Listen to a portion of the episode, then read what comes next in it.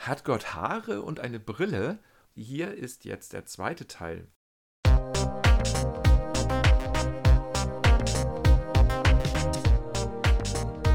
Hallo und willkommen zur fünften Folge QA Faith Lab. Das ist super spannend, diese Auseinandersetzung macht viel Freude. Danke für alle Zuschriften, danke für alle Rückmeldungen, auch für weitere Fragen, die inzwischen eingetrudelt sind. Für die Beantwortung der Frage, hat Gott Haare und eine Brille? Oder Einfacher gesagt, wie sieht Gott aus? Da haben wir bisher noch nicht viel rausgefunden. Also wir haben nur herausgefunden, was wir halt nicht wissen und dass wir diese Frage nicht so leicht beantworten können.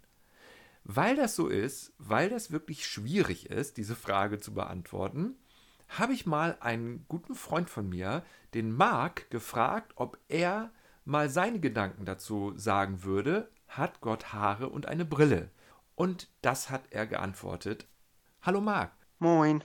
Ich bin mir ziemlich sicher, dass Jesus Haare hatte, auch wenn die nicht so lang waren wie meist dargestellt. Jesus, der Gottessohn, und Gott, der Vater, hatten von Anfang an alles geteilt. Gott, der Vater, überließ Jesus alle Macht, und Jesus überließ dem Vater seinen Körper und somit auch die Haare. Der Geist Gottes lebte im Körper von Jesus. Ob Jesus seine Haare auch nach der Auferstehung hatte, weiß ich nicht. Das ist doch super, wie Marc das erklärt, oder? Also Jesus hatte Haare, das ist, ziemlich offensichtlich und ziemlich klar, wenn er nicht jetzt gerade irgendeine besondere körperliche Eigenschaft hatte, dass man keine Haare hat, so gibt es ja solche Menschen, dann hatte er Haare, weil er eben ein Mensch war. Und gleichzeitig war er in einer besonderen Verbindung mit Gott.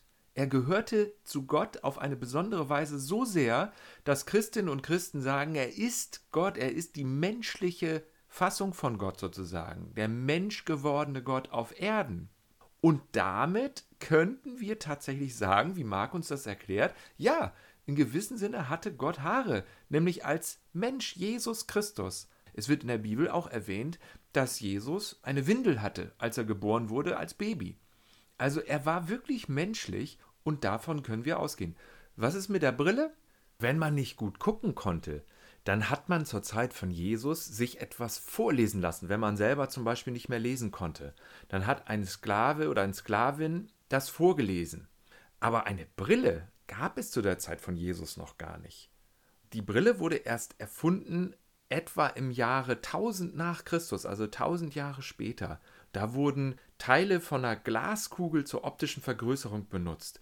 Also das ist die Geburtsstunde sozusagen der Brille, viel, viel später, sodass man also früher lange Zeit wirklich, wenn man eine Fehlsichtigkeit hatte, ein kurzsichtig war oder weitsichtig oder anders, äh, nicht so gut sehen konnte, dass man einfach nicht gut sehen konnte und dass man sich da irgendwie behelfen musste, aber man hatte keine Brille. Darum kann, können wir ziemlich sicher sagen, dass Jesus keine Brille hatte. Haare hatte er, eine Brille hatte er wohl nicht. Und was hat das Ganze jetzt mit der Frage zu tun? Hat Gott Haare und eine Brille? Wie schon gesagt, Jesus ist die menschliche Seite Gottes nach christlicher Auffassung. Das ist auch dieser Begriff Gottes Sohn, der dafür verwendet wird. Und deswegen hat das damit zu tun, dass tatsächlich als Mensch Gott auch Haare hatte, aber eine Brille sehr wahrscheinlich nicht. Wir wissen ja auch gar nicht, ob Jesus überhaupt schlecht gucken konnte. Vielleicht brauchte er auch keine Brille. Also selbst wenn es eine gegeben hätte, kann es sein, dass er gar keine getragen hätte, weil er keine brauchte. Und es geht noch weiter. Jeder Mensch ist Gottes Bild. Wenn aber die Rede davon ist, dass wir als Menschen im Bild Gottes geschaffen sind, dann sagt uns das nicht, wie Gott aussieht. Also auch nochmal die Frage, hat Gott Haare und eine Brille? Das sagt es uns nicht. Also auch wenn wir, manche Menschen haben Haare und manche Menschen haben eine Brille. Aber das sagt uns nicht, wie Gott aussieht, auch wenn ich wissen darf, dass ich im Bild Gottes geschaffen bin, sondern es sagt mehr aus darüber, wo Gott sich zeigt, wo er erscheint und wo er auch respektiert werden kann und will, nämlich in uns Menschen. Der Gott Israels, der Bibel, will durch lebendige Menschen in dieser Welt sichtbar werden oder bezeugt werden. Obwohl er der eine und der einzige Gott ist und anders als alle anderen Götter, die sich Menschen so vorstellen. obwohl er nicht verfügbar ist, obwohl er nicht ja letztendlich auch vorstellbar ist, stellt er sich aber selbst doch vor und bindet sich an den Menschen. Aus christlicher Sicht, aus einer Christussicht heraus gesehen, ist es so, es ist ganz entscheidend jetzt dieser Schlussgedanke. Unsere Sehnsucht nach Sichtbarkeit und Sinn, woher solche Fragen stammen, wie hat Gott Haare und eine Brille, ist in Christus erfüllt. Er ist das Bild des unsichtbaren Gottes. Das sagt Paulus in Kolosser 1, Vers 15. Das ist im Neuen Testament ein Brief von dem Apostel Paulus.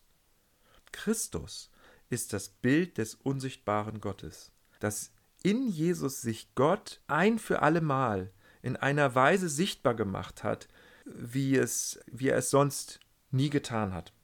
Und gleichzeitig bleibt Gott immer ein Geheimnis. Und gleichzeitig gibt es so viele sprachliche Bilder für Gott in der Bibel, sodass wir die Wahrheit nie festnageln können und sagen können, das ist jetzt mein dressierter, verfügbarer Gott, so ist er und so musst du das jetzt auch akzeptieren. Das können wir nicht machen, weil Gott immer noch Geheimnis ist und weil Gott immer größer ist als unsere Vorstellungen und immer umfassender als das, was wir uns denken von ihm. Jeder Mensch ist ja manchmal sehr zufrieden und sehr glücklich, wenn wir etwas zu essen haben, wenn wir vielleicht ein neues Computerspiel entdeckt haben, wenn wir vielleicht gerade irgendwas Gutes bekommen haben. Das heißt, wir haben materielle Dinge vielleicht, die uns zufrieden machen. Wir haben ein gutes Essen, was uns zufrieden macht. Wir haben ein Dach über dem Kopf, das uns zufrieden macht. Vielleicht haben wir auch gerade ein schön, schönes Paar neue Schuhe bekommen. Das macht uns auch ganz zufrieden und glücklich. Da sind wir ganz stolz drauf. Und all das, das macht uns zufrieden und das ist auch gut so. Ja, und du denkst es dir wahrscheinlich schon, was haben alle diese Dinge gemeinsam, über die wir uns manchmal so sehr freuen? Ja, wir können sie sehen. Sie sind sichtbar. Wir können sie meistens anfassen oder wir können etwas mit ihnen tun, etwas mit ihnen spielen und so weiter und so fort. Und da freuen wir uns einfach drüber. Sagen, ey, komm, wir verabreden uns und wir spielen zusammen ein Computerspiel. Aber mit Gott geht das ja nicht. Also wir können ihn weder sehen noch anfassen, dass wir dadurch hellhörig, hellsichtig werden für die tieferen Ebenen des Lebens nicht nur, was wir zu essen haben, was wir für ein Computerspiel haben, was wir für ein paar Schuhe haben, sondern was hinter allem Sichtbaren steht. Dahinter zu schauen und dafür auch so eine ja, so eine Vorstellung zu entwickeln, so einen Namen zu finden, berührt die Frage nach der Sehnsucht nach mehr lass dich doch da nicht so schnell abspeisen damit oder lass diese Sehnsucht nicht zukleistern oder zustopfen mit materiellen Dingen oder mit Serien oder mit allem Möglichen, mit dem wir uns so beschäftigen, sondern lass doch diese Hunger, diesen Hunger nach mehr, lass den doch ja in dir zur Geltung kommen. Ich möchte abschließen diese Folge mit einem, einer Art Meditation.